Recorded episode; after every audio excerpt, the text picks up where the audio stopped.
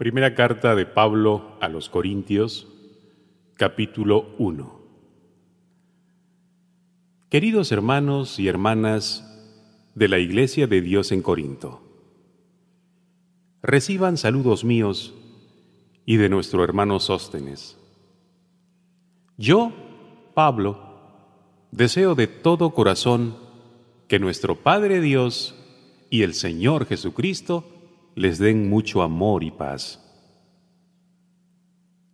Dios me eligió para ser apóstol de Jesucristo y también los eligió a ustedes para que vivan unidos a Él y formen parte de su pueblo elegido. Así estarán unidos a nosotros y a todos los que adoran y alaban a nuestro Señor Jesucristo en todo el mundo. Siempre le doy gracias a Dios por ustedes Dios fue bueno y les dio a Jesucristo. Y además los ayudó a que comprendieran su mensaje y lo comunicaran mejor. Ustedes creyeron totalmente en el mensaje de Jesucristo. Por eso, mientras esperan que Jesucristo vuelva, no les faltará ninguna bendición de Dios. De ese modo, no dejarán de confiar en Él y cuando Jesús llegue, nadie los acusará de haber hecho algo malo.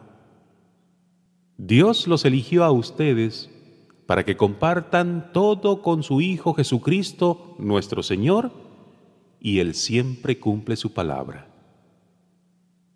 Hermanos míos, yo les ruego, de parte de nuestro Señor Jesucristo, que se pongan todos de acuerdo y que no haya divisiones entre ustedes.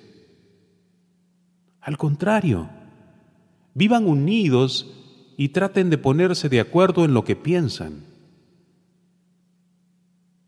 Algunos de la familia de Chloe me dijeron que hay asuntos por los que ustedes están discutiendo mucho.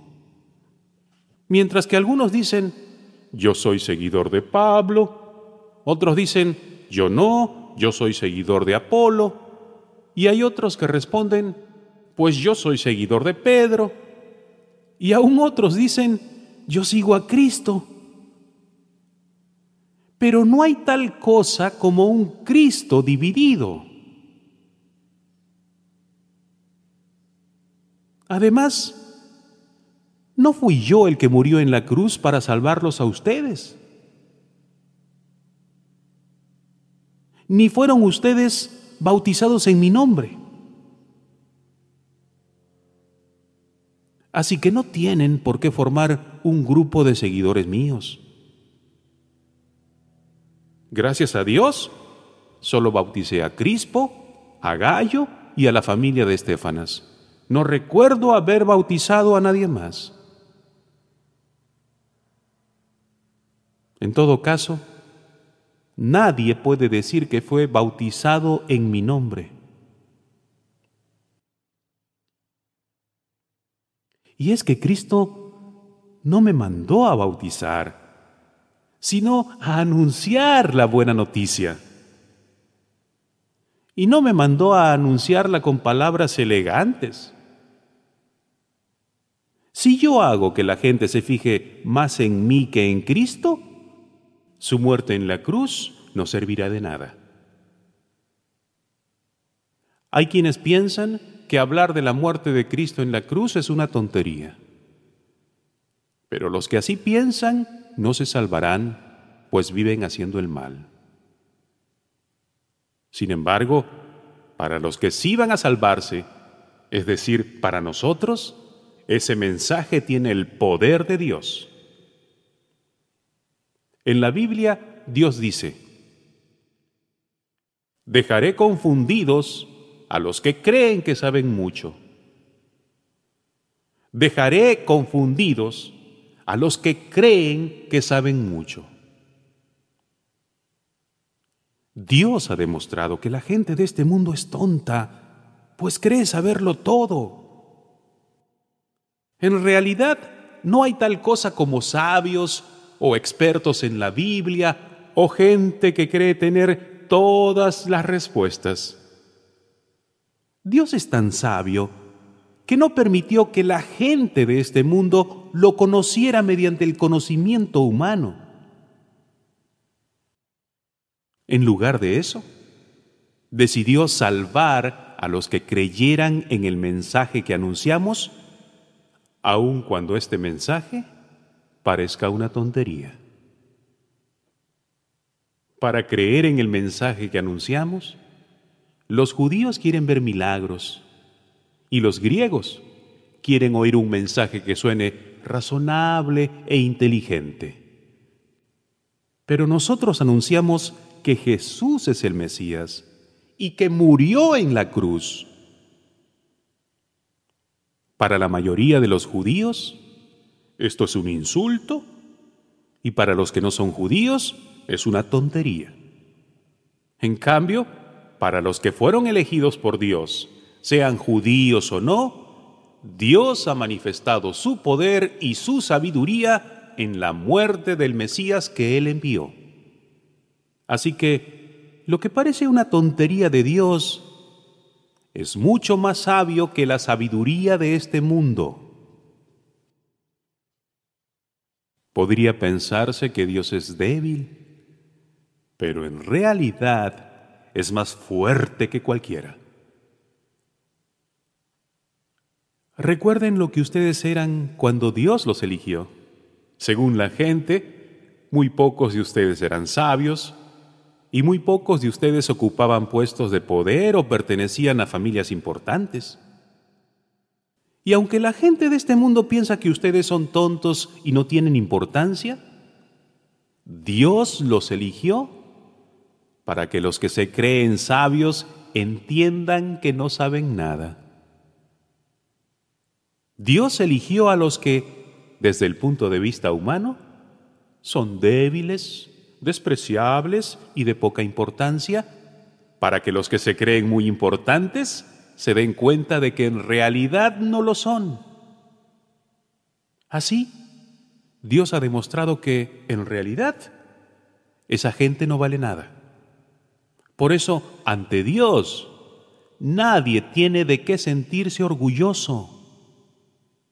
Dios los ha unido a ustedes con Cristo. Y gracias a esa unión, ahora ustedes son sabios. Dios los ha aceptado como parte de su pueblo y han recibido la vida eterna. Por lo tanto, como dice la Biblia, si alguien quiere sentirse orgulloso de algo, que se sienta orgulloso de Jesucristo, el Señor. 2. Hermanos en Cristo, cuando fui a ustedes para hablarles de los planes que Dios tenía en secreto, no lo hice con palabras difíciles ni traté de impresionarlos. Al contrario, decidí hablarles solo de Cristo y principalmente de su muerte en la cruz. Cuando me acerqué para enseñarles y anunciarles el mensaje, me sentía poco importante y temblaba de miedo. No fui a ustedes como un sabelotodo, ni usé palabras elegantes. Solo dejé que el Espíritu de Dios mostrara su poder y los convenciera. Y así, ustedes creyeron en Dios, no por medio de la sabiduría humana, sino por el poder de Dios. Sin embargo, cuando hablamos con los que ya entienden mejor el mensaje de Dios, hablamos con sabiduría. Pero no empleamos la sabiduría humana como la emplean la gente y los gobernantes de este mundo. El poder que ellos tienen está condenado a desaparecer. Nosotros enseñamos el mensaje con palabras inteligentes que vienen de Dios. Ese mensaje habla de los planes que Dios tenía en secreto desde antes de crear el mundo y que Él quiso manifestarnos para que podamos compartir su gloria. Claro que este plan inteligente de Dios no lo entendió ninguno de los gobernantes del mundo. Si ellos lo hubieran entendido, no habrían colgado de la cruz a nuestro Señor, quien es el dueño de la vida. Como dice la Biblia, para aquellos que lo aman, Dios ha preparado cosas que nadie jamás pudo ver, ni escuchar, ni imaginar. Dios nos dio a conocer todo esto por medio de su Espíritu, porque el Espíritu de Dios lo examina todo hasta los secretos más profundos de Dios. Nadie puede saber lo que piensa otra persona. Solo el espíritu de esa persona sabe lo que ella está pensando. De la misma manera, solo el espíritu de Dios sabe lo que piensa Dios.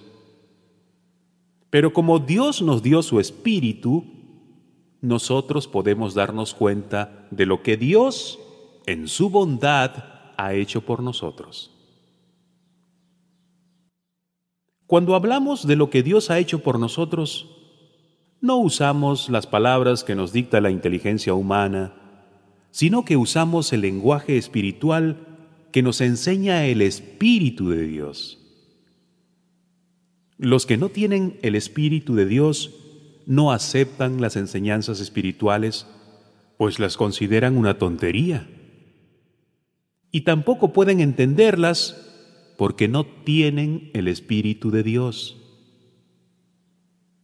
En cambio, los que tienen el Espíritu de Dios, todo lo examinan y todo lo entienden. Pero los que no tienen el Espíritu, no pueden examinar ni entender a quienes lo tienen. Como dice la Biblia, ¿quién sabe lo que piensa el Señor? ¿Quién puede darle consejos? Pero nosotros tenemos el Espíritu de Dios y por eso pensamos como Cristo. 3. Hermanos míos, antes de ahora no les pude hablar como a quienes ya tienen el Espíritu de Dios, porque ustedes se comportaban como la gente pecadora de este mundo. Por eso tuve que hablarles como si apenas comenzaran a creer en Cristo. En vez de enseñarles cosas difíciles, les enseñé cosas sencillas, porque ustedes parecen niños pequeños que apenas pueden tomar leche y no alimentos fuertes. En aquel entonces no estaban preparados para entender cosas más difíciles y todavía no lo están, pues siguen viviendo como la gente pecadora de este mundo. Tienen celos los unos de los otros y se pelean entre ustedes, porque cuando uno dice, yo soy seguidor de Pablo, y otro contesta, yo soy seguidor de Apolo, están actuando como la gente de este mundo. ¿No se dan cuenta de que así se comportan los pecadores? Después de todo, Apolo y yo somos servidores de Dios para ayudarlos a creer en Jesucristo. Cada uno de nosotros hizo lo que el Señor nos mandó hacer. Yo les anuncié a ustedes la buena noticia de Jesucristo y Apolo les enseñó a seguir confiando en Él, pero es Dios quien los ha hecho confiar más en Cristo. Así que lo importante no es quien anuncia la noticia ni quien la enseña. El único importante es Dios, quien es quien aumenta nuestra confianza en Cristo. Tanta importancia tienen los que anuncian la noticia como los que la enseñan. Cada uno de ellos recibirá su premio según el trabajo que haya hecho. Apolo y yo somos servidores de Dios y ustedes son como un campo de trigo, como un edificio construido por Dios, del cual Dios es el dueño. Dios, por su bondad, me permitió actuar como si yo fuera el arquitecto de ese edificio. Y yo, como buen arquitecto, puse una base firme, les di la buena noticia de Jesucristo. Luego, otros construyeron sobre esa base, pero cada uno debe tener cuidado de la manera en que construye, porque nadie puede poner una base distinta de la que ya está puesta, y esa base es Jesucristo.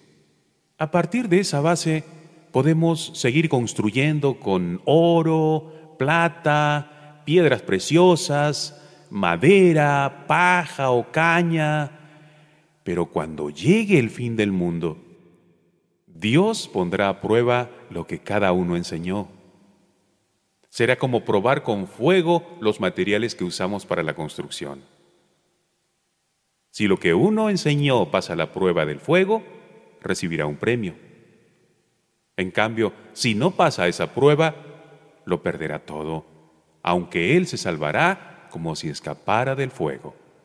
¿Acaso no saben que ustedes son un templo de Dios y que el Espíritu de Dios vive en ustedes? Ustedes son el templo santo de Dios. A cualquiera que destruya su templo, Dios también lo destruirá. Ni se engañen ustedes mismos. Si alguno cree que es muy sabio y que sabe mucho de las cosas de este mundo, para ser sabio de verdad, debe comportarse como un ignorante. Porque para Dios, la sabiduría de este mundo es una tontería. Como dice la Biblia, Dios hace que los sabios caigan en sus propias trampas. Dios hace que los sabios caigan en sus propias trampas. Y también dice, Bien sabe nuestro Dios las tonterías que a los sabios se les ocurren. Bien sabe nuestro Dios las tonterías que a los sabios se les ocurren. Por lo tanto, nadie se llene de orgullo por lo que hacen los simples seres humanos. En realidad, todo es de ustedes. Pablo, Apolo, Pedro, el mundo, la vida, la muerte, el presente y el futuro. Todo es de ustedes y ustedes son de Cristo y Cristo es de Dios. 4. Ustedes deben considerarnos como simples servidores de Cristo, encargados de dar a conocer los planes que Dios tenía en secreto. Los que están encargados de alguna tarea deben demostrar que se puede confiar en ellos. A mí, en lo personal, no me importa si ustedes o un tribunal de justicia de este mundo se ponen a averiguar si hago bien o mal. Ni siquiera me juzgo a mí mismo. Y aunque no recuerdo haber hecho nada malo, eso no significa que yo esté del todo libre de culpa pero el único que tiene derecho a juzgarme es Dios. Por eso, no culpen a nadie antes de que Jesucristo vuelva. Cuando Él venga, dará a conocer todo lo que está oculto y todo lo que piensa cada uno de nosotros. Entonces Dios nos dará el premio que merezcamos. He hablado de Apolo y de mí mismo para que aprendan de nuestro ejemplo lo que significa el dicho, no hay que hacer ni decir más de lo que dice la Biblia. No hay que hacer ni decir más de lo que dice la Biblia. Así que no anden presumiendo de que un servidor de Dios es mejor que otro. No hay nada que los haga a ustedes más importantes que otros. Todo lo que tienen lo han recibido de Dios. Y si todo se lo deben a Él, ¿por qué presumen como si ustedes solos lo hubieran conseguido? Ustedes tienen todo lo que desean. Ya son ricos y actúan como reyes, como si no necesitaran de nosotros. Ojalá que de veras fueran reyes. Así nosotros podríamos reinar junto con ustedes. Pero me parece que a nosotros, los apóstoles, Dios nos ha dejado en el último lugar. Parecemos prisioneros condenados a muerte. Somos el reír del mundo entero y hasta de los ángeles. Por obedecer a Cristo, la gente nos considera tontos. En cambio, gracias a Cristo, a ustedes los consideran sabios.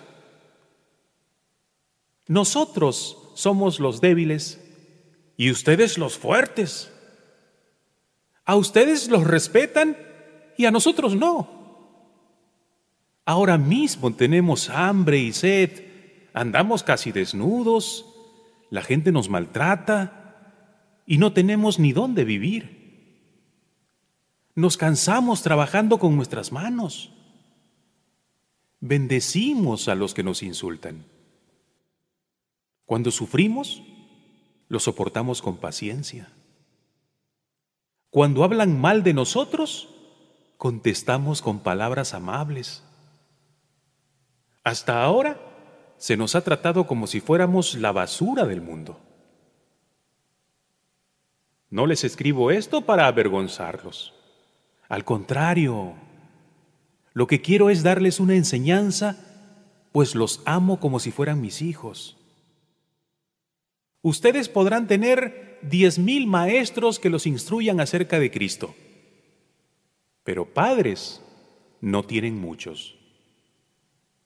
El único padre que tienen soy yo, pues cuando les anuncié la buena noticia de Jesucristo, ustedes llegaron a ser mis hijos. Por lo tanto, les ruego que sigan mi ejemplo.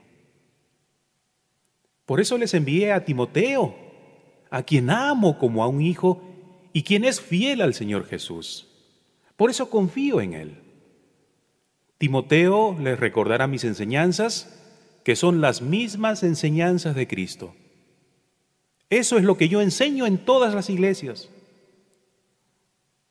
Algunos de ustedes se sienten muy valientes, pues creen que no iré a verlos.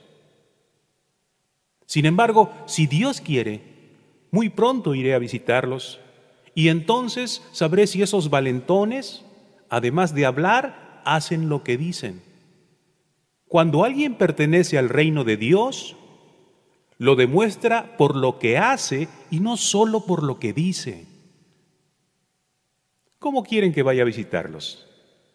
¿Con un palo en la mano o con mucho cariño y ternura? 5. Ya todo el mundo sabe que uno de ustedes está viviendo con su madrastra como si viviera con su esposa. Eso está muy mal. Ni siquiera los que no son cristianos hacen algo así. Y ustedes se sienten orgullosos de esto cuando deberían estar avergonzados y haber echado de la iglesia a ese hombre. Yo, aunque estoy lejos, siempre me preocupo y pienso en ustedes. Así que la próxima vez que se reúnan, hagan de cuenta que estoy con ustedes y recuerden que tienen el poder y la autoridad del Señor Jesús. Por eso, de parte de Jesucristo les digo que ese hombre es culpable y que deben entregarlo a Satanás. De ese modo, aunque Satanás destruya su cuerpo, su espíritu se salvará cuando vuelva el Señor Jesús. No está bien que ustedes se sientan orgullosos de esto. Seguramente saben que basta un poco de levadura para hacer crecer toda la masa. Por lo tanto, dejen de pecar. El pecado es como una levadura vieja que a todos echa a perder. Si dejan de pecar, serán personas nuevas, como los panes nuevos y sin levadura que se comen en la Pascua. Nuestra nueva vida es como la fiesta de la Pascua. Nuestro Cordero de la Pascua es Cristo que fue sacrificado en la cruz. Nosotros somos como el pan de la fiesta y debemos ser como el pan sin levadura, es decir, sinceros y honestos. No seamos malos ni hagamos daño a nadie, pues seríamos como el pan que se hace con levadura vieja. En la carta que les escribí antes, les ordené que no tuvieran nada que ver con las personas que tienen relaciones sexuales prohibidas. No quise decir que se apartaran totalmente de ellas, pues para no juntarse con personas así, ustedes tendrían que salir de este mundo. No podrían apartarse totalmente de los que siempre desean más de lo que tienen, ni de los ladrones, ni de los que adoran a los ídolos, ni de los borrachos o de los que hablan mal de los demás. Lo que quise decir fue que no deben tener amistad con los que dicen que son cristianos, pero en realidad son unos malvados. Con personas así, ni siquiera deben sentarse a comer. A mí no me toca juzgar a los que no son de la iglesia. Ya Dios los juzgará. Pero ustedes sí deben juzgar a los de la iglesia y hacer lo que dice la Biblia. Echen lejos de ustedes al pecador. Echen lejos de ustedes al pecador. 6. Cuando alguno de ustedes tenga un problema serio con otro miembro de la iglesia, no debe pedirle a un juez de este mundo que lo solucione. Más bien, debe pedírselo a un juez de la iglesia. Porque en el juicio final, el pueblo de Dios será el que juzgue al mundo. Y ustedes van a juzgar al mundo.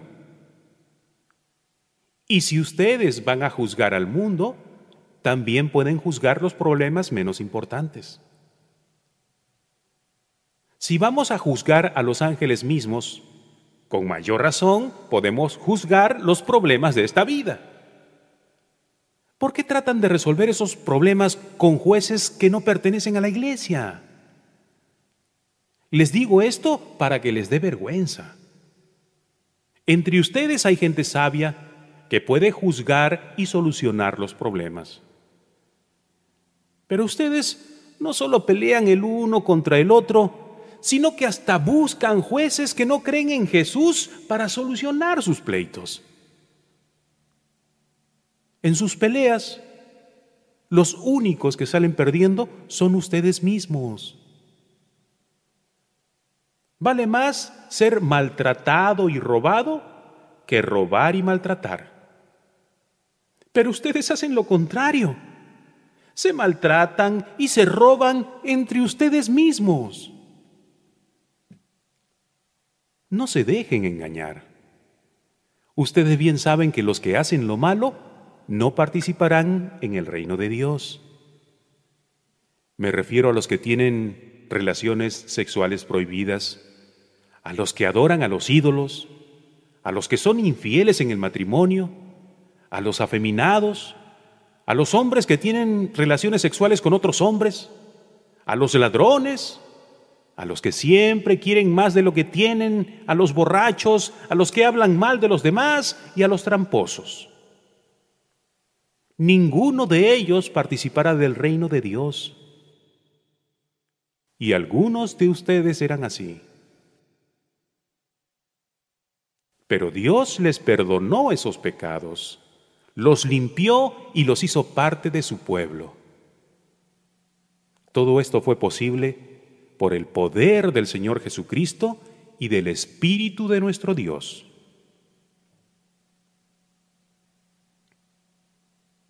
Algunos de ustedes dicen, soy libre de hacer lo que yo quiera. Claro que sí, pero no todo lo que uno quiere conviene. Por eso no permito que nada me domine. También dicen, la comida es para el estómago y el estómago es para la comida. Claro que sí, pero Dios va a destruir las dos cosas. En cambio, el cuerpo no es para que lo usemos en relaciones sexuales prohibidas.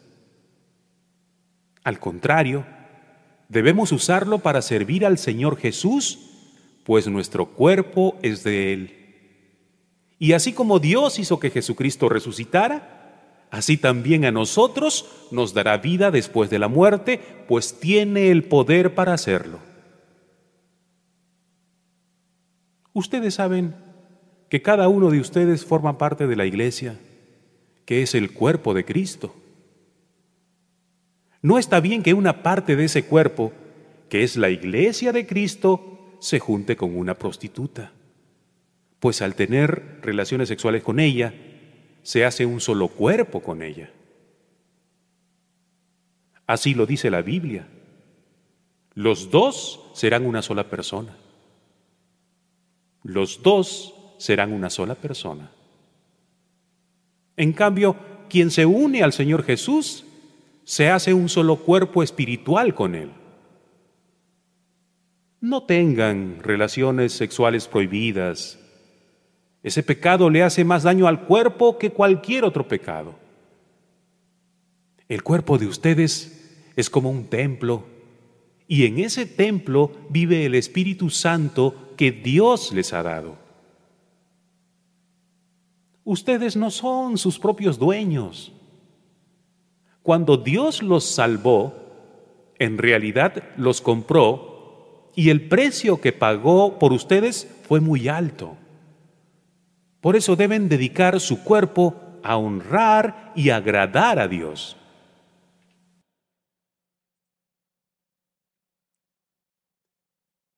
Siete. En cuanto a aquellos que pusieron en la carta que recibí de ustedes de que es mejor no tener relaciones sexuales, por supuesto que es mejor. Aunque mejor aún es que cada hombre tenga su propia esposa y que cada mujer tenga su propio esposo para que no caigan en relaciones sexuales prohibidas. El esposo debe tener relaciones sexuales solo con su esposa y la esposa debe tenerlas solo con su esposo. Ni él ni ella son dueños de su propio cuerpo, sino que son el uno para el otro. Por eso, ninguno de los dos debe decirle al otro que no desea tener relaciones sexuales. Sin embargo, pueden ponerse de acuerdo los dos y dejar de tener relaciones por un tiempo para dedicarse a orar. Pero después deben volver a tener relaciones. No vaya a ser que, al no poder controlar sus deseos, Satanás los haga caer en una trampa. Por supuesto, les estoy dando un consejo, no una orden. Yo preferiría que tanto los solteros como las viudas se quedaran sin casarse como yo. Pero a cada uno Dios le ha dado capacidades distintas, a unos de una clase y a otros de otra. Pero si no pueden dominar sus deseos sexuales, es mejor que se casen. Como dice el dicho, vale más casarse que quemarse. A los que están casados, el Señor Jesucristo les da esta orden. No deben separarse. Si una mujer se separa de su esposo, que se quede sin casar o que busque reconciliarse con su esposo. A los que están casados, el Señor Jesucristo les da esta orden. No deben separarse si una mujer se separa de su esposo, que se quede sin casar o que busque reconciliarse con su esposo. Pero tampoco el esposo debe abandonar a su esposa. A los demás les aconsejo lo siguiente. Si alguno de la iglesia está casado con una mujer que no sea cristiana, pero ella quiere seguir viviendo con él, no deben separarse. Del mismo modo, si una mujer de la iglesia está casada con un hombre que no sea cristiano, pero él quiere seguir viviendo con ella, tampoco deben separarse. Porque el esposo que no cree en Cristo puede ser aceptado por Dios si está unido a una mujer cristiana. Del mismo modo, una esposa que no cree en Cristo puede ser aceptada por Dios si está unida a un hombre que sí cree en Cristo. Además, los hijos de ellos serán aceptados por Dios como parte de su pueblo. Y Dios no los rechazará como si fueran algo sucio. Pero si el esposo o la esposa no cristianos insisten en separarse, que lo hagan. En tales casos, la esposa o el esposo cristianos no están obligados a mantener ese matrimonio, pues Dios quiere que vivamos en paz. Por otra parte, la esposa o el esposo que son cristianos podrían ayudar a que el esposo o la esposa que no son cristianos se salven. Una cosa quiero dejar bien clara para todas las iglesias. Todos los hombres y todas las mujeres deben permanecer en la condición en que estaban cuando Dios los invitó a formar parte de su pueblo. Si algunos de ustedes creyeron en Cristo después de haberse circuncidado, no traten de ocultar la circuncisión. Si los otros creyeron sin estar circuncidados, no tienen por qué circuncidarse. Lo importante no es que uno se circuncide o no, sino que obedezca lo que Dios manda. Cada uno debe quedarse como estaba cuando creyó en Cristo. Si eres esclavo, no te preocupes. Pero si puedes conseguir tu libertad, aprovecha la oportunidad. Porque si alguien es esclavo y cree en el Señor Jesús, Él le dará la libertad. Del mismo modo, el que era libre se convierte en esclavo del Señor. Cuando Dios nos hizo libres por medio de la muerte de Cristo, pagó un precio muy alto. Por eso, no debemos hacernos esclavos de nadie. Ante Dios, cada uno debe quedarse como estaba cuando creyó en Cristo. Para los solteros y las solteras, no tengo ninguna orden del Señor Jesucristo. Solo les doy mi opinión y pueden confiar en mí gracias al amor con que Dios me ha tratado. Me parece que los que están casados no deben separarse y que si están solteros no deben casarse. Estamos viviendo momentos difíciles. Por eso creo que es mejor que cada uno se quede como está. Sin embargo, quien se casa no comete ningún pecado y si una mujer soltera se casa, tampoco peca. Pero los casados van a tener problemas y me gustaría evitárselos. Lo que quiero decirles es que ya no hay tiempo que perder. Los que están casados deben vivir como si no lo estuvieran. Los que están tristes como si estuvieran alegres. Los que están alegres como si estuvieran tristes los que compran como si no tuvieran nada, los que están sacándole provecho a este mundo como si no se lo sacaran. Porque este mundo que conocemos pronto dejará de existir. Yo quisiera no verlos preocupados. Los solteros se preocupan de las cosas de Dios y de cómo agradarle. También las viudas y las solteras se preocupan por agradar a Dios en todo lo que hacen y piensan. En cambio, los casados se preocupan por las cosas de este mundo y por agradar a su propia esposa. También las casadas, lo mismo que las jóvenes comprometidas, se preocupan por las cosas de este mundo y por agradar a su propio esposo. Por eso tienen que pensar en distintas cosas a la vez. No les digo esto para complicarles la vida, sino para ayudarlos a vivir correctamente y para que amen a Dios por encima de todo. Sin embargo, si un hombre está comprometido con su novia y piensa que lo mejor es casarse con ella porque ya tiene edad para hacerlo, que se casen, pues no están pecando. Pero si alguno no se siente obligado a casarse y puede controlar sus deseos, hará bien en no casarse. Así que quien se casa hace bien y quien no se casa hace mejor. La casada está unida a su esposo mientras el esposo vive.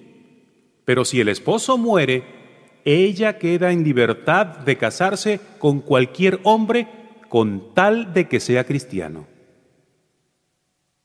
Sin embargo, creo que sería más feliz si no volviera a casarse.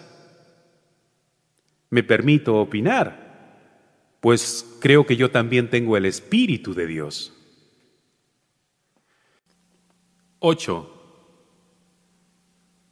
Ahora quiero responder a lo que me preguntaron acerca de los alimentos ofrecidos a los ídolos. Todos nosotros sabemos algo acerca de esto.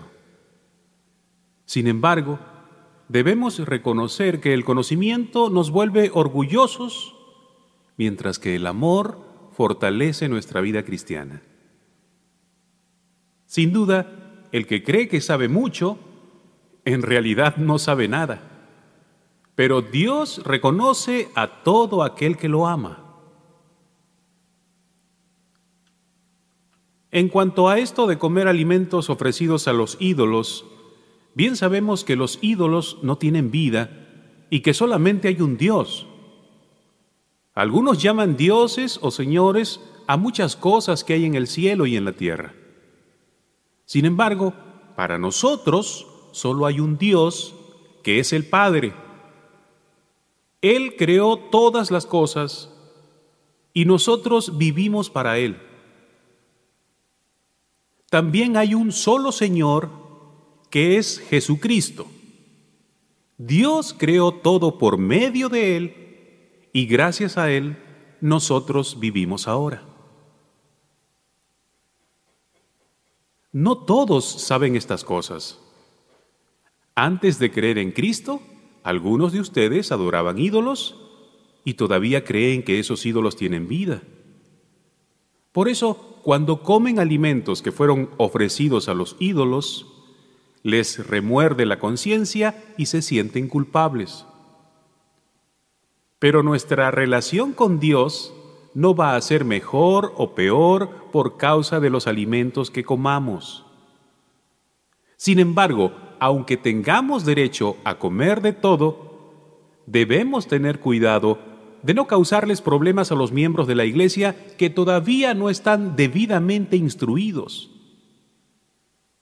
Supongamos que uno de ustedes va a comer a un lugar donde se adora a los ídolos y que lo ve algún miembro de la iglesia que todavía cree que los ídolos tienen vida.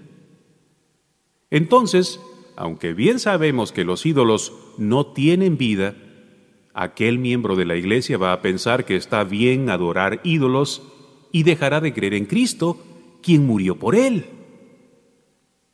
Cuando le hacemos daño a los miembros de la iglesia que no saben distinguir entre lo bueno y lo malo, también le hacemos daño a Cristo.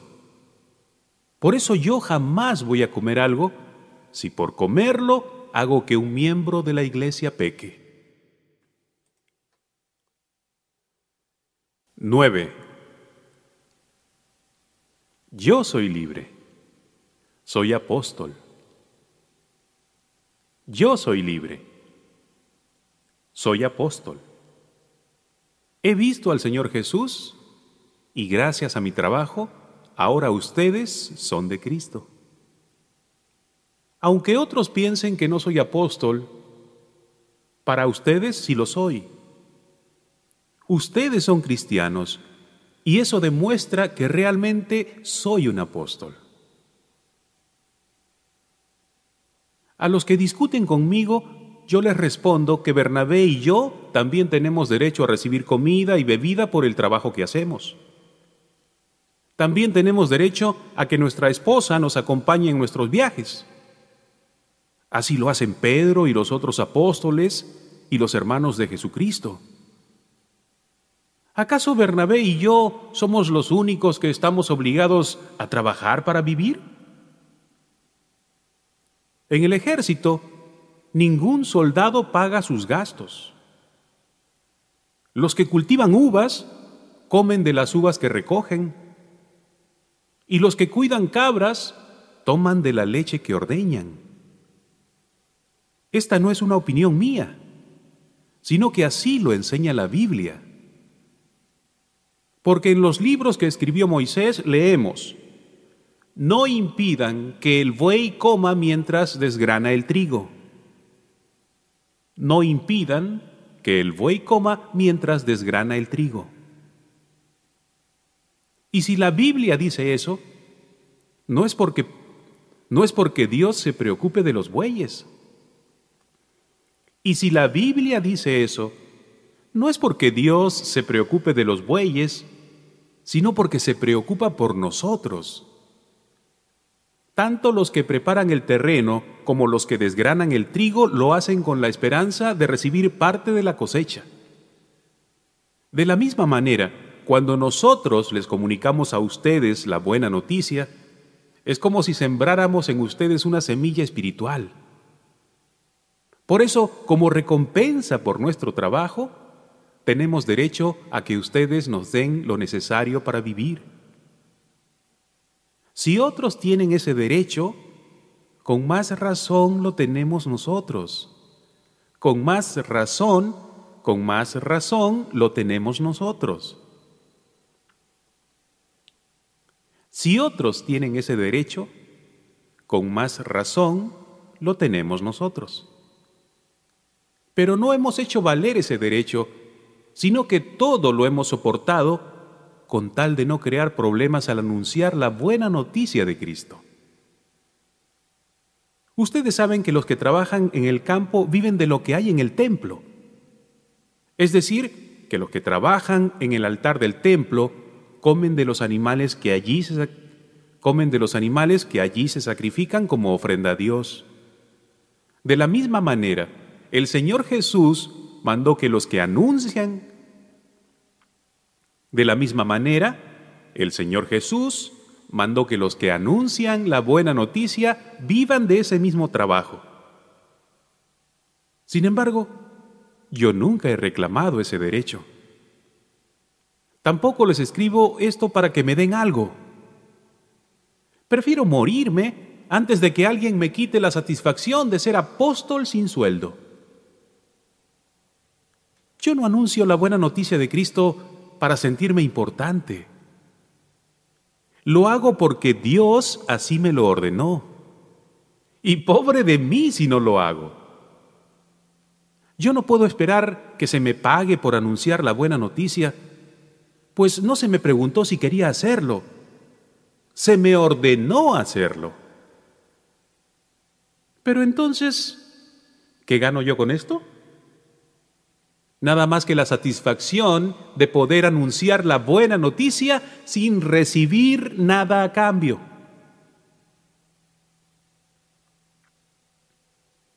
Es decir, es decir, anunciarla sin hacer valer mi derecho de vivir de mi trabajo como apóstol. Es decir, anunciarla sin hacer valer mi derecho de vivir de mi trabajo como apóstol. Es decir, anunciarla sin hacer valer mi derecho, es decir, anunciarla sin hacer valer mi derecho de vivir de mi trabajo como apóstol. Aunque soy libre, vivo como si fuera el esclavo de todos. Así ayudo al mayor número posible de personas a creer. Así ayudo al... Aunque soy libre, vivo como si fuera el esclavo de todos. Así ayudo al mayor número posible de personas a creer en Cristo. Cuando estoy con los judíos, vivo como judío para ayudarlos a creer en Cristo. Por eso cumplo con la ley de Moisés, aunque en realidad no estoy obligado a hacerlo. Y cuando estoy con los que no obedecen la ley de Moisés, vivo como uno de ellos para ayudarlos a creer en Cristo. Esto no significa que yo no obedezca a la ley de Dios. Al contrario, la obedezco pues sigo la ley de Cristo. Cuando estoy con los que apenas empiezan a ser cristianos, me comporto como uno de ellos para poder ayudarlos. Es decir, me he hecho igual a todos para que algunos se salven. Y todo esto lo hago porque amo la buena noticia y porque quiero participar de sus buenos resultados. Ustedes saben que en una carrera no todos ganan el premio, sino uno solo. Pues nuestra vida como seguidores de Cristo es como una carrera, así que vivamos bien para llevarnos el premio. Los que se preparan para competir en un deporte dejan de hacer todo lo que pueda perjudicarlos. Y lo hacen para ganarse un premio que no dura mucho.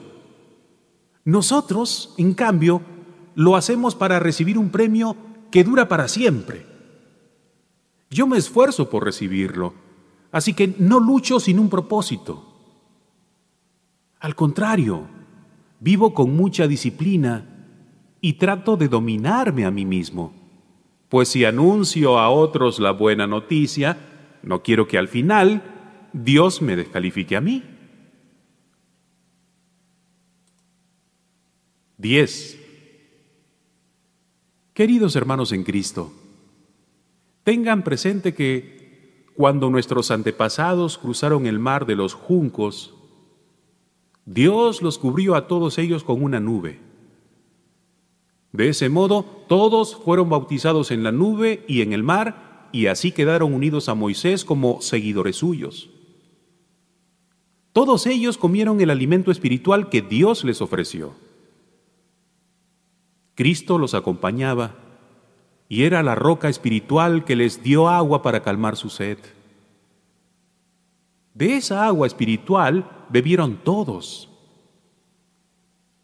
Sin embargo, la mayoría de esa gente no agradó a Dios, por eso murieron y sus cuerpos quedaron tendidos en el desierto. De esto que le sucedió a nuestro pueblo, nosotros tenemos que aprender nuestra lección. No debemos desear hacer lo malo como ellos, ni debemos adorar a los ídolos como hicieron algunos. Así dice la Biblia. La gente se sentó a comer y beber y luego se puso a bailar en honor de los ídolos. Tampoco debemos tener relaciones sexuales prohibidas como lo hicieron algunos de ellos. Por eso, en un solo día murieron 23 mil. No tratemos de ver cuánto podemos pecar sin que Cristo nos castigue.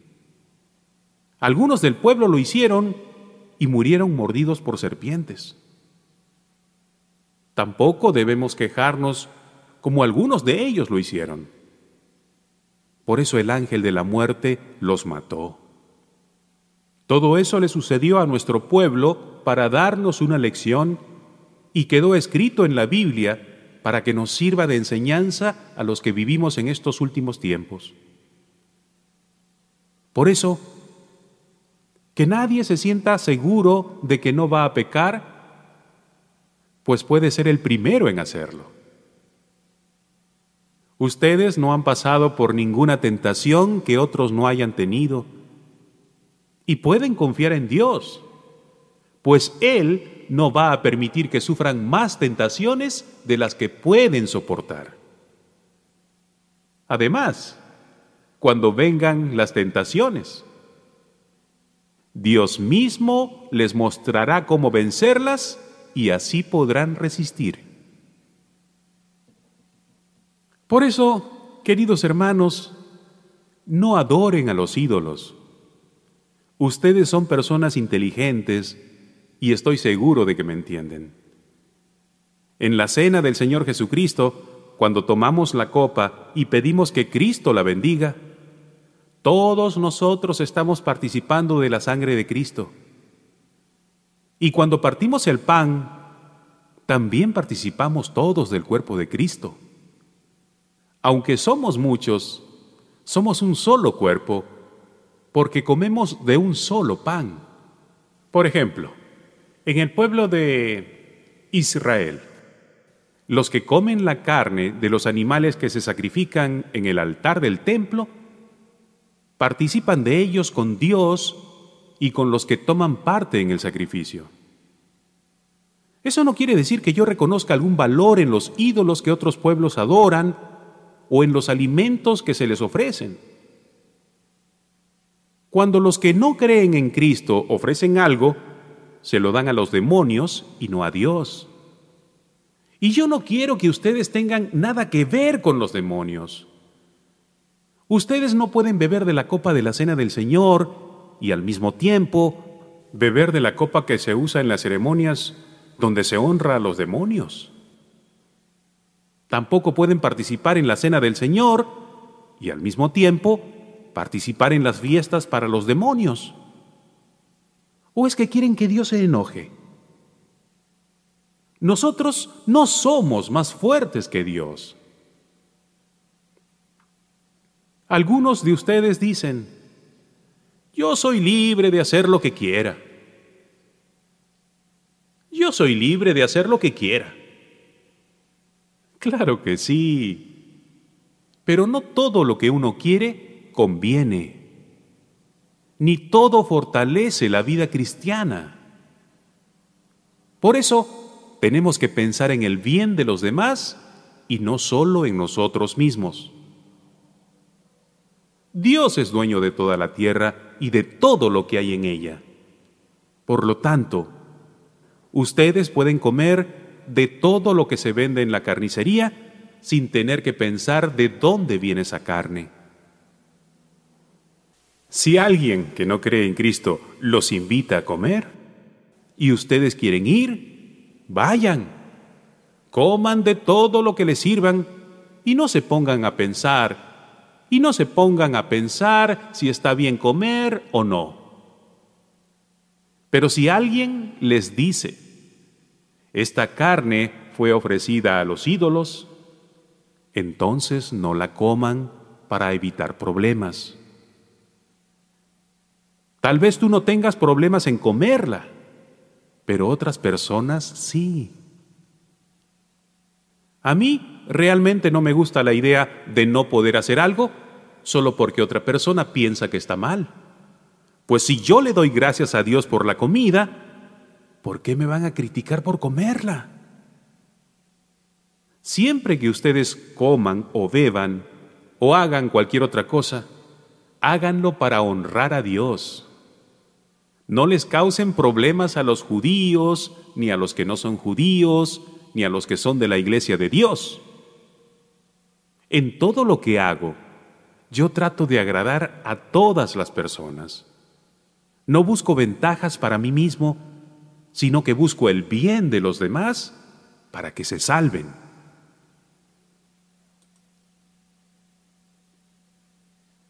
Once. Así que sigan mi ejemplo como yo sigo el ejemplo de Cristo. Los felicito porque ustedes siempre se acuerdan de mí y obedecen mis enseñanzas. Ahora quiero que sepan esto.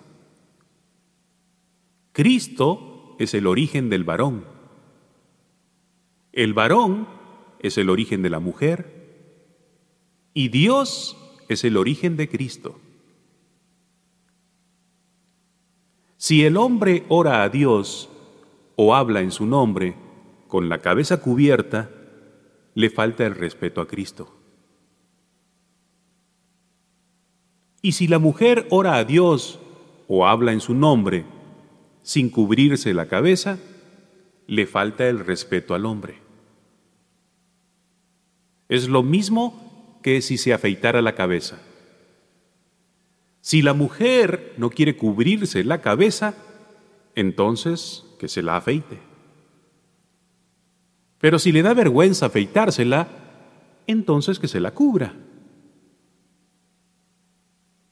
El hombre no debe cubrirse la cabeza, pues refleja la grandeza de Dios. La mujer, por su parte, refleja la grandeza del hombre.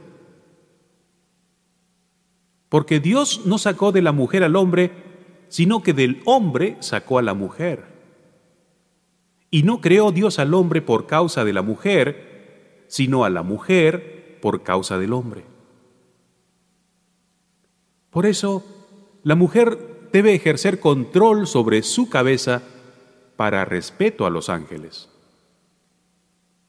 Sin embargo, para nosotros los cristianos, ni la mujer existe sin el hombre, ni el hombre existe sin la mujer. Es verdad que a la primera mujer Dios la sacó del hombre, pero también es verdad que ahora todos los hombres nacen de una mujer. Pero tanto el hombre como la mujer y todo lo que existe han sido creados por Dios. Piensen ustedes mismos si está bien que la mujer ore a Dios con la cabeza descubierta. Según nuestras costumbres, es una vergüenza que el hombre se deje crecer el cabello. Pero no lo es que la mujer se lo deje crecer. Y es que Dios le dio el cabello largo para que se cubra la cabeza. En todo caso, si alguien no está de acuerdo con esto y quiere discutirlo, le digo que ni nosotros ni las iglesias de Dios conocemos otra forma de actuar. Hay algo de lo que no puedo felicitarlos, y son las reuniones que ustedes tienen. En vez de serles de ayuda, los perjudican. Para empezar, me han dicho que cuando ustedes se reúnen como iglesia, no se llevan bien, sino que se dividen en grupos y se pelean entre sí. Yo creo que en esto hay algo de verdad. En realidad, todo esto tiene que pasar para que se vea quiénes son los verdaderos seguidores de Cristo. Según entiendo, cuando ustedes se reúnen, cada uno se apura a comer su propia comida y no espera a los demás. Así resulta que algunos se quedan con hambre, mientras que otros se emborrachan. Y eso ya no es participar en la cena del Señor. Más bien, eso es una falta de respeto a la iglesia de Dios y es poner en vergüenza a los pobres. Si lo que quieren es comer y emborracharse, mejor quédense en sus casas. ¿O esperan acaso que los felicite? Pues no hay razón para felicitarlos. Lo que el Señor Jesucristo me enseñó es lo mismo que yo les he enseñado a ustedes. La noche en que el Señor Jesús fue traicionado, tomó en sus manos pan, dio gracias a Dios lo partió en pedazos y dijo, Esto es mi cuerpo que es entregado en favor de ustedes. Cuando coman de este pan, acuérdense de mí. Después de cenar, Jesús tomó en sus manos la copa y dijo, Esta copa de vino es mi sangre con ella, Dios hace un nuevo compromiso con ustedes. Cada vez que beban de esta copa, acuérdense de mí. Así que, cada vez que ustedes comen de ese pan o beben de esa copa, anuncian la muerte del Jesús hasta el día en que Él vuelva. Por eso, si una persona come del pan o bebe de la copa del Señor Jesucristo sin darle la debida importancia, peca en contra del cuerpo y de la sangre de Jesucristo. Por lo tanto, antes de comer del pan y beber de la copa, cada uno debe preguntarse si está actuando bien o mal. Porque Dios va a castigar al que coma del pan y beba de la copa sin darse cuenta de que se trata del cuerpo de Cristo. Por eso algunos de ustedes están débiles o enfermos y otros ya han muerto. El Señor Jesucristo se fija en nuestra conducta. Él nos corrige para que aprendamos y para que así no tengamos que ser castigados junto con la gente de este mundo que no cree en Él. Si pensamos bien lo que hacemos, no seremos castigados. Por eso, hermanos míos, cuando se junten para comer, esperen a que todos estén reunidos. Si alguno tiene hambre, es mejor que coma en su casa. Así Dios no tendrá que castigarlos por su comportamiento en las reuniones. En cuanto a las otras preguntas que me hicieron, ya les daré instrucciones cuando vaya a visitarlos. 12. Queridos hermanos, quiero que sepan acerca de las capacidades que da el Espíritu Santo. Cuando ustedes aún no habían creído en Cristo, cometían el error de adorar ídolos que ni siquiera pueden hablar. Solo quienes son guiados por el Espíritu Santo reconocen que Jesús es el Señor. Por eso, quiero que entiendan que ninguna persona puede maldecir a Jesús si es guiada por el Espíritu Santo. Los que pertenecen a la iglesia pueden tener distintas capacidades, pero todas ellas las da el mismo Espíritu. Se puede servir al Señor Jesús de distintas maneras, pero todos sirven al mismo Señor.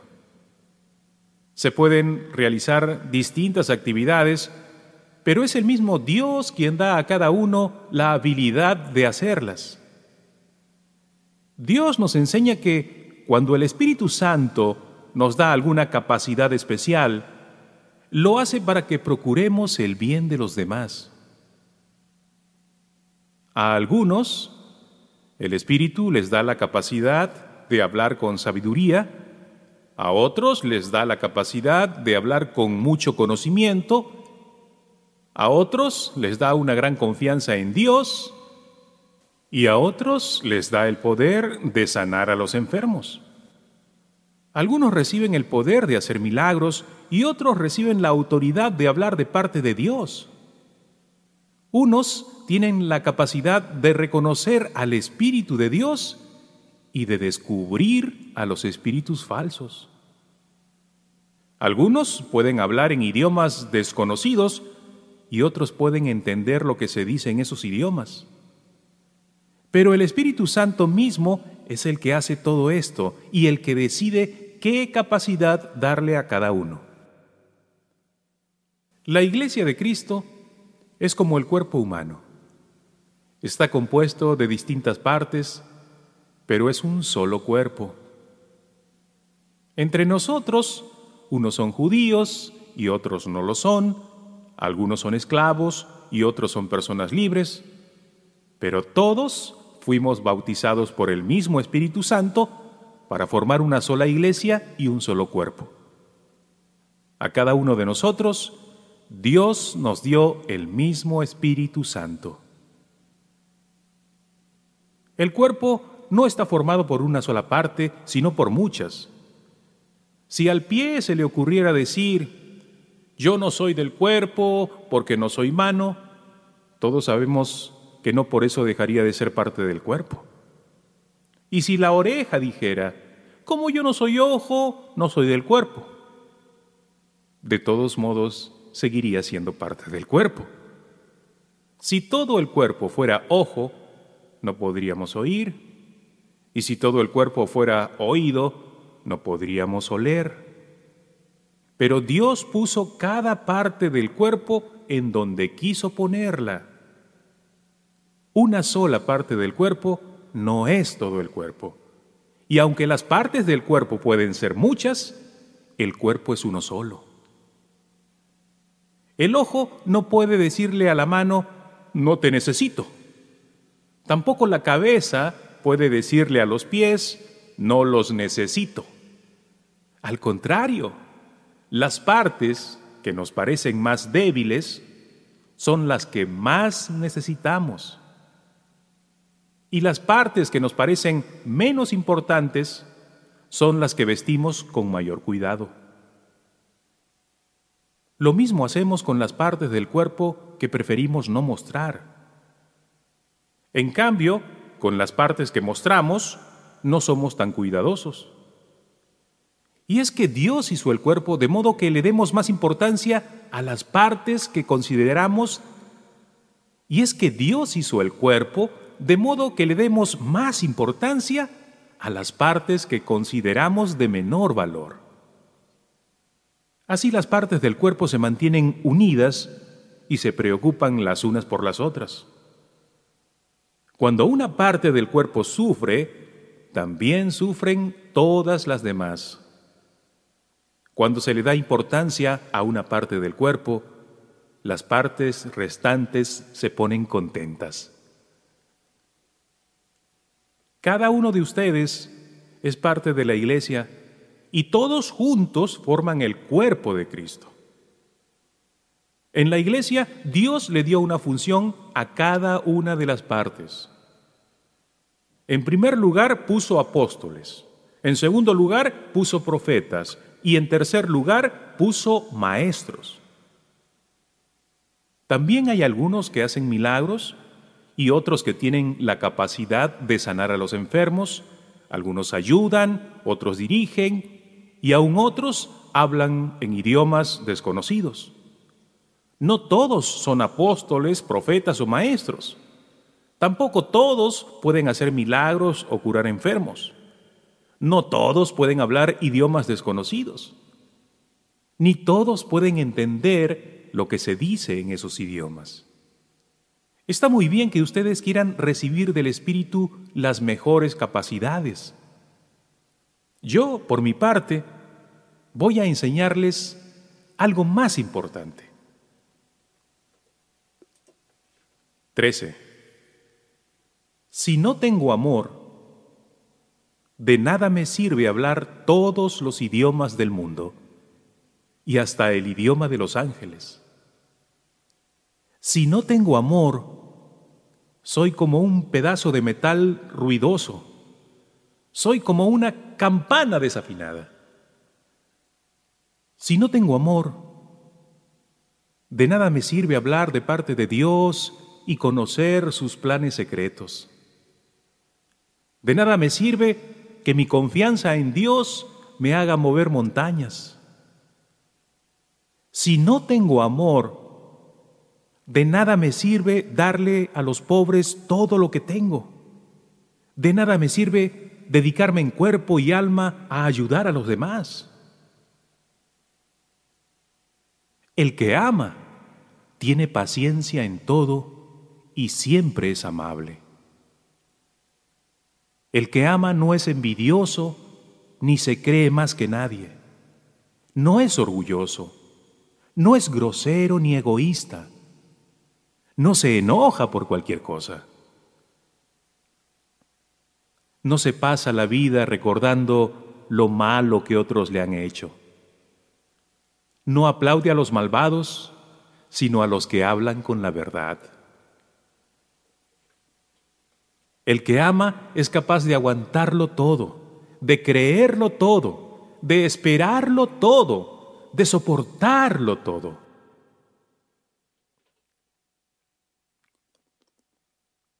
Solo el amor vive para siempre. Solo el amor vive para siempre. Llegará el día en que ya nadie hable de parte de Dios, ni se hable en idiomas extraños, ni sea necesario conocer los planes secretos de Dios. Las profecías y todo lo que ahora conocemos es imperfecto. Cuando llegue lo que es perfecto, todo lo demás se acabará. Alguna vez fui niño y mi modo de hablar, mi modo de entender las cosas y mi manera de pensar eran los de un niño. Pero ahora soy una persona adulta y todo eso lo he dejado atrás. Ahora conocemos a Dios de manera no muy clara, como cuando vemos nuestra imagen reflejada en un espejo a oscuras.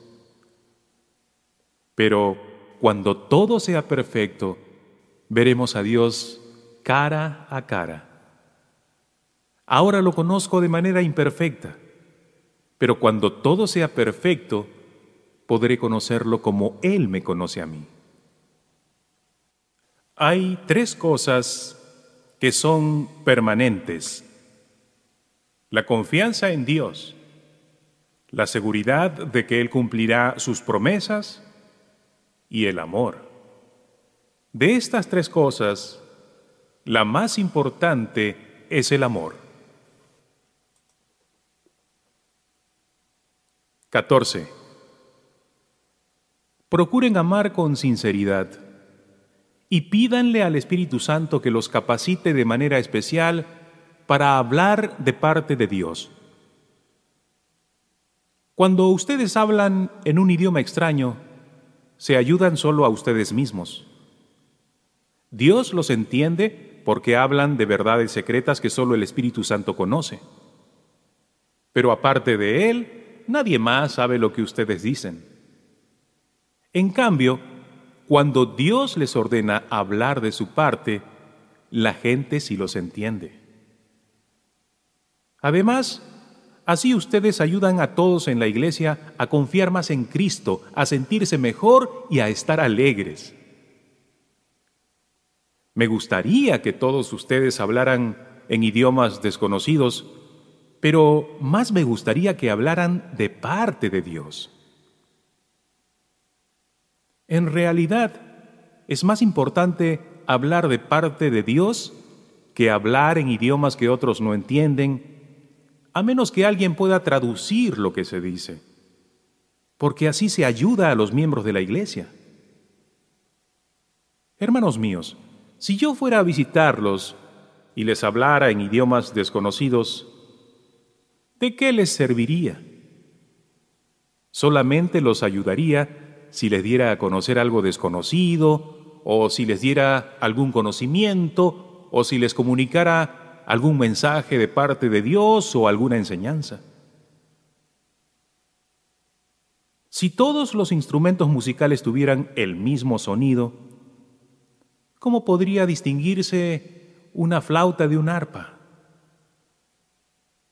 Si en una guerra nadie puede distinguir el sonido de la trompeta que anuncia la batalla, ninguno se prepararía para combatir. Algo así pasa cuando ustedes hablan en idiomas desconocidos. Si nadie entiende lo que significan, es como si estuvieran hablándole al aire. En el mundo hay muchos idiomas y en todos ellos se pueden decir cosas que tienen sentido. Pero si alguien me habla y yo no entiendo lo que dice, esa persona pensará que soy un extranjero. Y lo mismo pensaré yo si esa persona no me entiende a mí. Por eso, ya que desean las capacidades que da el Espíritu, traten de tener aquellas que ayuden a todos los de la iglesia. Por lo tanto, cuando ustedes hablen en idiomas desconocidos, deben pedirle a Dios que les dé la capacidad de explicar lo que estén diciendo. Por ejemplo, si yo oro en un idioma desconocido, el que ora es mi espíritu, porque yo no entiendo lo que digo. ¿Qué debo hacer entonces? Pues orar y cantar con mi espíritu, pero también orar y cantar con mi entendimiento. Porque si tú das gracias a Dios con tu espíritu y te escucha algún extraño, no podrá unirse a tu oración si no entiende lo que dices. Y no podrá hacerlo porque no habrá comprendido nada. Tu oración podrá ser muy buena, pero no estarás ayudando a nadie. Yo le doy gracias a Dios de que hablo en idiomas desconocidos más que todos ustedes. Sin embargo, cuando estoy en la iglesia, prefiero decir cinco palabras que se entiendan y que ayuden a otros, más que decir diez mil palabras en un idioma que nadie entiende. Hermanos en Cristo, sean inocentes como niños, pero no piensen como niños, piensen como personas maduras. Dios dice en la Biblia, le hablaré a este pueblo por medio de extranjeros y en idiomas desconocidos, pero ni así me harán caso. Le hablaré a este pueblo por medio de extranjeros y en idiomas desconocidos, pero ni así me harán caso. Por lo tanto, hablar en idiomas desconocidos podrá probarles algo a los no cristianos, pero para los cristianos esos idiomas no prueban nada. En cambio, los mensajes de parte de Dios son para los cristianos, no para los que no creen en Dios. Supongamos que todos los de la iglesia se reúnen y comienzan a hablar en idiomas desconocidos. Si en ese momento entra gente de afuera o llegan algunos que no creen en Cristo, van a pensar que ustedes están locos. Pero si todos ustedes hablan de parte de Dios, esa gente se dará cuenta de que es pecadora y les confiará a ustedes hasta sus pensamientos más secretos. Luego se arrodillará delante de Dios, lo adorará y reconocerá que en verdad Dios está entre ustedes. Hermanos míos, cuando se reúnan, todo lo que hagan debe ayudar a los demás. Unos pueden cantar, otros pueden enseñar o comunicar lo que Dios les haya mostrado, otros pueden hablar en idiomas desconocidos o traducir lo que se dice en esos idiomas. Si algunos hablan en idiomas desconocidos, que no sean más de dos o tres personas y que cada uno espere su turno para hablar. Además, alguien debe traducir lo que estén diciendo. Pero si no hay en la iglesia nadie que traduzca, entonces deben callarse o hablar solo para sí mismos y para Dios. Y si algunos hablan de parte de Dios, que sean solo dos o tres personas los demás deben prestar atención para ver si el mensaje es de parte de Dios o no. Pero si alguno de los que están sentados recibe un mensaje de Dios, el que esté hablando debe callarse y dejar que la otra persona diga lo que tenga que decir. Así todos tendrán la oportunidad de anunciar un mensaje de Dios y todos los que escuchan podrán aprender y sentirse animados. La persona que hable de parte de Dios podrá decidir cuándo hablar y cuándo callar.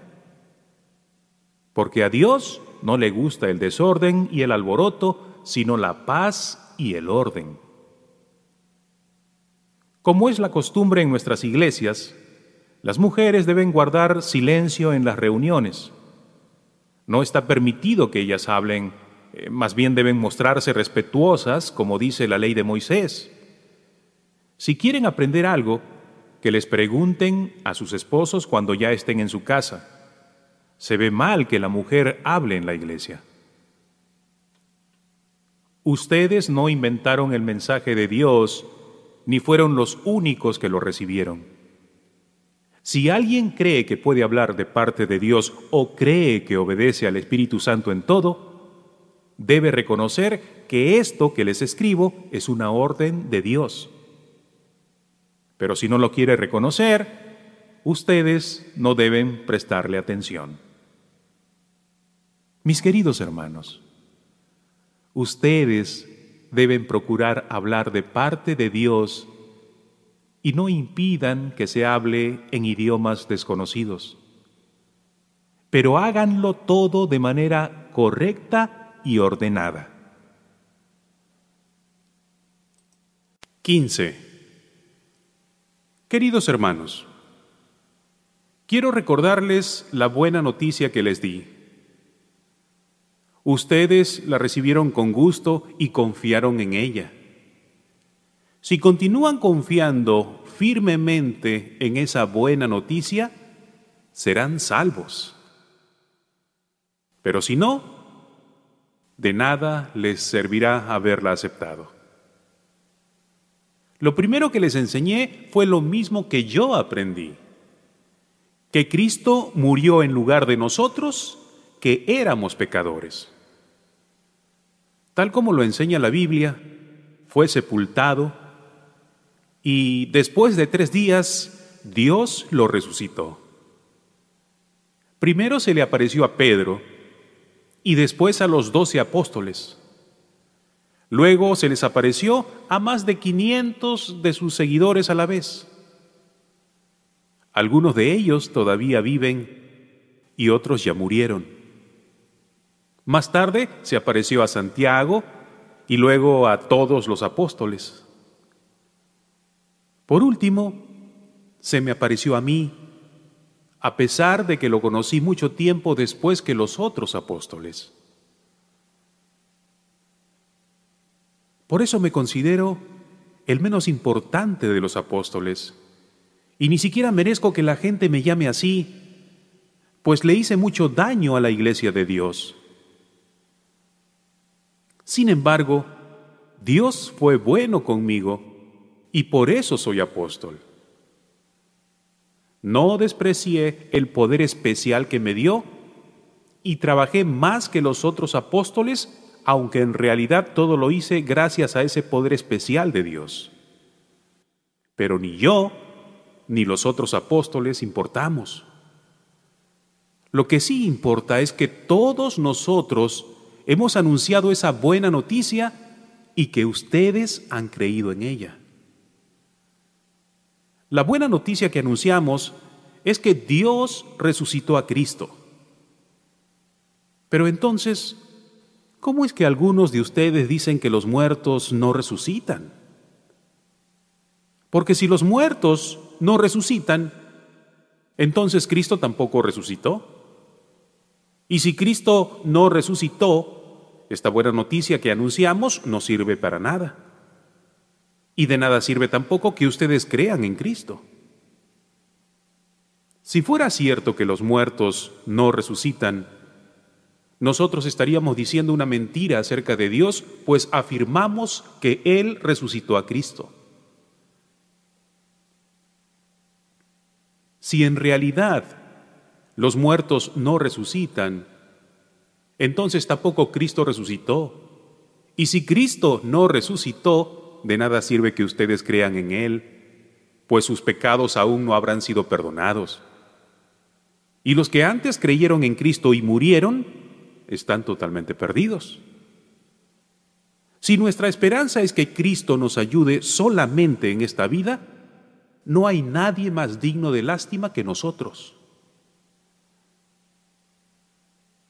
Sin embargo, Cristo resucitó. Esto nos enseña que también resucitarán los que murieron. Por el pecado de Adán, todos fuimos castigados con la muerte. Pero gracias a Cristo, ahora podemos volver a vivir. Cada uno resucitará a su debido tiempo. Cada uno resucitará a su debido tiempo.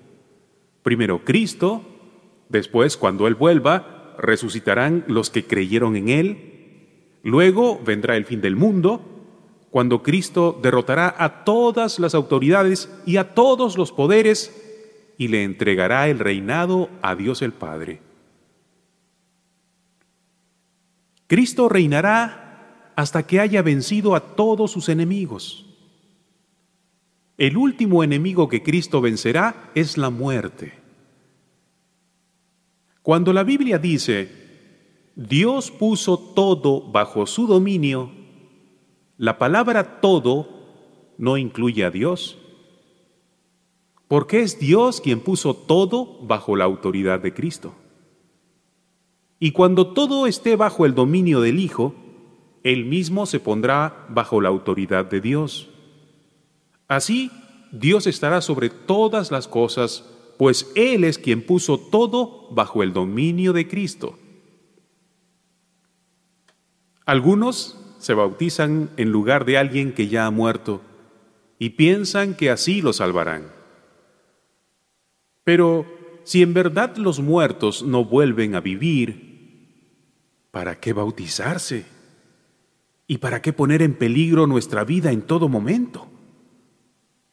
Ustedes bien saben que todos los días estoy en peligro de muerte. Esto es tan cierto como la satisfacción que tengo de que ustedes creen en Cristo. En Éfeso luché con hombres que parecían fieras salvajes. Pero si es verdad que los muertos no vuelven a vivir, entonces ¿qué gane con eso? Mejor hagamos lo que algunos dicen, comamos y bebamos que mañana moriremos. No se dejen engañar. Bien dice el dicho, que las malas amistades echan a perder las buenas costumbres. Piensen bien lo que hacen y no sigan desobedeciendo a Dios. Algunos de ustedes deberían sentir vergüenza de no conocerlo. Tal vez alguien me pregunte, ¿Y cómo volverán los muertos a la vida? ¿Qué clase de cuerpo tendrán? ¡Qué preguntas más tontas! Para que una planta crezca, primero tiene que morir la semilla que fue sembrada. Lo que se siembra es una simple semilla de trigo o de alguna otra cosa, muy distinta de la planta que va a nacer. A cada semilla Dios le da el cuerpo que Él quiere darle. No todos los cuerpos son iguales. Los seres humanos tenemos una clase de cuerpo y los animales tienen otra clase. Lo mismo pasa con los pájaros y los peces. Hay también cuerpos que viven en el cielo y cuerpos que viven en la tierra. La belleza de los cuerpos del cielo no es como la de los cuerpos de la tierra. El brillo del sol no es como el de la luna y las estrellas, y aún cada una de las estrellas tiene un brillo distinto. Así pasará cuando los muertos vuelvan a la vida. Así pasará cuando los muertos vuelvan a la vida. Cuando alguien muere, se entierra su cuerpo y ese cuerpo se vuelve feo y débil. Pero cuando esa persona vuelva a la vida, su cuerpo será hermoso y fuerte y no volverá a morir. Se entierra el cuerpo físico, pero resucita un cuerpo espiritual. Así como hay cuerpos físicos, hay también cuerpos espirituales. La Biblia dice que Dios hizo a Adán y que Adán, la Biblia dice que Dios hizo a Adán y que Adán fue el primer hombre con vida. Pero Cristo, a quien podemos llamar el último Adán, es un espíritu que da vida. Así que primero llegó a existir lo físico y luego lo espiritual. El primer hombre fue hecho de polvo, el primer hombre fue hecho del polvo en la tierra. El primer hombre fue hecho del polvo de la tierra. El segundo hombre vino del cielo. Todos los que vivimos en esta tierra tenemos un cuerpo como el de Adán, que fue hecho de tierra.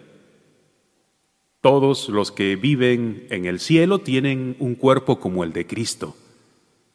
Y así como nos parecemos al primer hombre, que fue sacado de la tierra, así también nos pareceremos a Cristo, que es del cielo. Hermanos míos, lo que es de sangre y carne no tiene cabida en el reino de Dios, que es eterno. Les voy a contar algo que Dios tenía en secreto. No todos moriremos, pero todos seremos transformados. En un abrir y cerrar de ojos, cuando Cristo vuelva, se oirá el último toque de la trompeta, y los muertos volverán a vivir para no morir jamás. Y nosotros seremos transformados. Dios cambiará estos cuerpos nuestros que mueren y se destruyen por cuerpos que vivirán para siempre y que nunca serán destruidos. Cuando esto suceda, se cumplirá lo que dice la Biblia. La muerte ha sido destruida. ¿Dónde está ahora su victoria? ¿Dónde está su poder para herirnos? El pecado produce la muerte y existe porque hay una ley. Pero gracias a Dios podemos vencerlo por medio de nuestro Señor Jesucristo.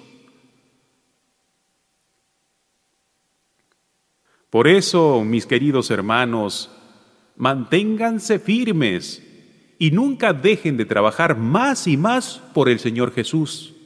Y sepan que nada de lo que hacen para Dios es inútil.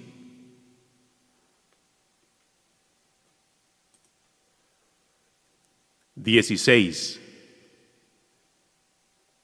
Ahora quiero hablarles acerca del dinero que van a dar para ayudar a los del pueblo de Dios en Jerusalén. Hagan lo mismo que les dije a las iglesias de la región de Galicia.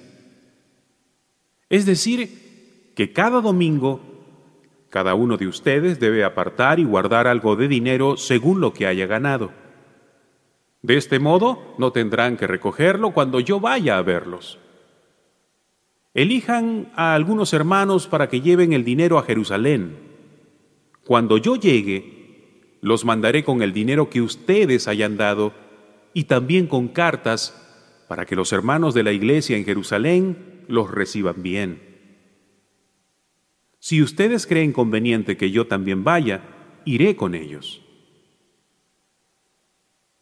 Después de pasar por la región de Macedonia, iré a Corinto. Tal vez entonces me quede con ustedes algún tiempo, posiblemente todo el invierno. Así podrán ayudarme a pagar mi próximo viaje. No quiero visitarlos poco tiempo. Si el Señor Jesús me lo permite, espero estar un buen tiempo con ustedes. Me voy a quedar en la ciudad de Éfeso hasta la fiesta de Pentecostés. Aunque muchos allí están en contra mía, tengo una buena oportunidad de servir a Dios y de obtener buenos resultados. Si Timoteo va a visitarlos, procuren que se sienta bien entre ustedes. Él trabaja para Dios lo mismo que yo. No lo traten mal. Ayúdenlo a continuar su viaje con tranquilidad para que pueda venir a verme, pues lo estoy esperando junto con los otros hermanos de la iglesia. Muchas veces he tratado de que Apolo vaya a visitarlos junto con los otros hermanos de la iglesia. Por el momento no ha querido hacerlo, pero lo hará en cuanto pueda. Manténganse siempre en estado de alerta, pero confiando en Cristo. Sean fuertes y valientes, y todo lo que hagan, háganlo con amor. Queridos hermanos, Ustedes saben que Estefanas y su familia fueron los primeros en aceptar la buena noticia en la región de Acaya y que se han dedicado a servir a los miembros de la iglesia. Yo les ruego que obedezcan a Estefanas y a todos los que trabajan y sirven a Dios como Él lo hace. Me alegro de que hayan venido Estefanas, Fortunato y Acaico. Estar con ellos fue como estar con ustedes. Me hicieron sentir muy bien, lo mismo que a ustedes. A personas como ellos, préstenles mucha atención. Las iglesias de la provincia de Asia les mandan saludos. También Áquila y Prisca les mandan cariñosos saludos en el nombre del Señor Jesús, lo mismo que la iglesia que se reúne en su casa. Todos los hermanos de la iglesia les mandan saludos Salúdense unos a otros con un beso de hermanos. Yo, Pablo, les escribo este saludo con mi propia mano. Si alguien no ama al Señor Jesucristo, que la maldición de Dios caiga sobre él. Yo, por mi parte, oro al Señor Jesucristo y le digo, ven Señor nuestro, que el amor del Señor Jesús los acompañe siempre. Yo los amo a todos ustedes con el amor del Señor Jesús.